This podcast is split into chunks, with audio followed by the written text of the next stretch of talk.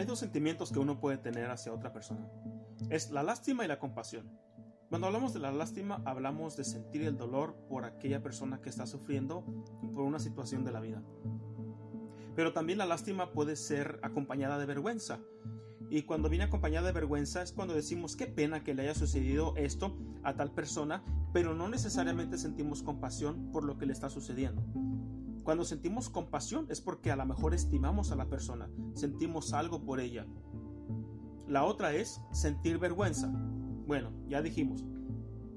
Pero ¿qué pasa cuando sentimos lástima por nosotros mismos o sentimos vergüenza por nosotros mismos? Bueno, son las dos cosas. Sentimos una lástima sin compasión cuando detestamos nuestro comportamiento y nos sentimos menos que alguien más. Sentimos lástima por nosotros mismos, pero no le ponemos, no le añadimos el sentimiento de compasión. ¿Hasta qué punto podemos dejar de sentirnos unos miserables con nosotros mismos?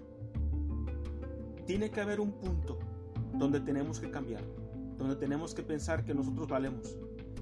Resulta que cuando nosotros fijamos la mirada en las cosas terrenales, entonces nos llenamos de todos estos sentimientos de, negatividad. Nos llenamos de qué es lo que la gente dice, de las opiniones de los demás.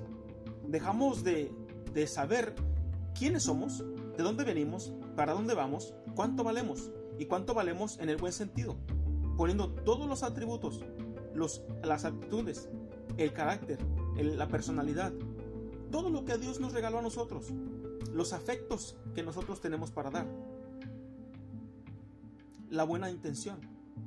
Olvidamos todo eso cuando nosotros ponemos la mirada en las personas que nos rodean y nos empezamos a comparar uno con otro.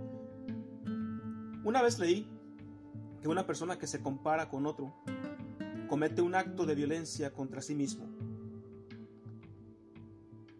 ¿Por qué comparar lo que Dios puso en mí, el regalo que Dios personalmente me entregó. Todo lo que he recibido de Él, ¿por qué compararlo con lo que le dio a alguien más o con lo que le permitió a alguien más? Cuando nosotros entendemos que Dios hace posible todas las cosas, entonces deberíamos de reclamarle a Dios que le permitió a los demás recibir lo que tienen. Cuando lo ponemos en esa, en esa perspectiva, dejaremos de quejarnos por lo que alguien más tiene. Y no estamos, no estamos hablando de personas que cometen un crimen para entonces enriquecerse.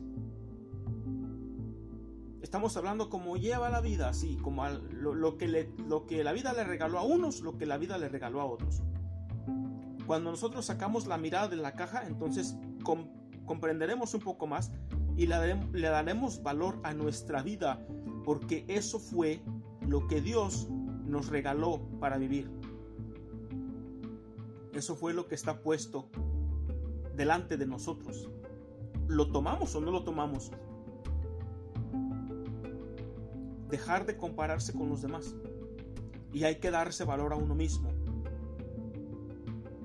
Cuando conocemos entonces esto, cuando sacamos la mirada del mundo, cuando comenzamos a analizar las cosas desde otro ángulo, desde otro punto de vista, nos daremos valor a nosotros mismos porque Dios nos mandó a este mundo con una labor.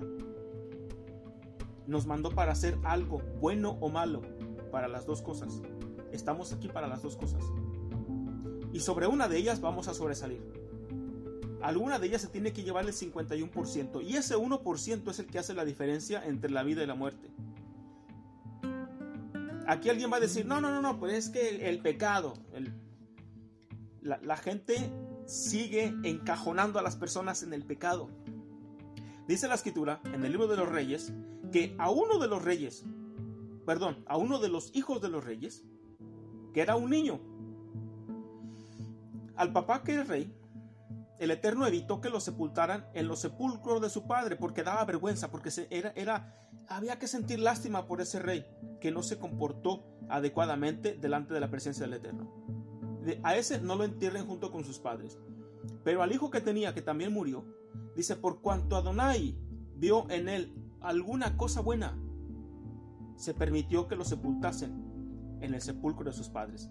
Eso es dar honor a las personas, inclusive a un muerto. Dios está esperando un cambio en nosotros, un cambio de actitud, un cambio positivo, porque Él tiene un montón de fe en nosotros. Usted no sabe cuánta fe tiene Dios en ti, cuánto Dios cree que vales.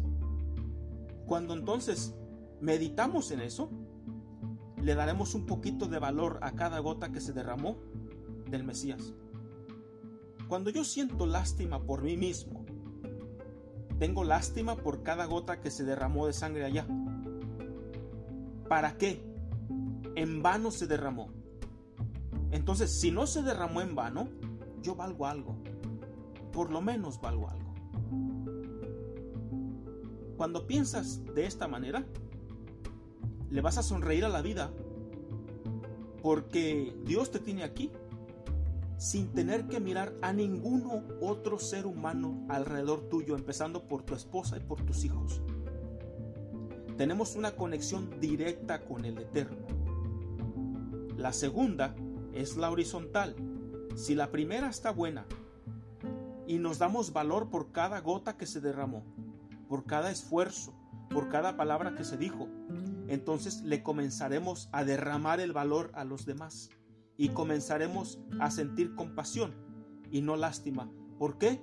Porque entonces yo tengo compasión por lo que soy y me quiero como soy, me valoro como soy y entonces lo comenzaremos a derramar a la derecha y a la izquierda, sin esperar que este honor venga de otro fulano que no daría una gota de sangre por ti. Shalom.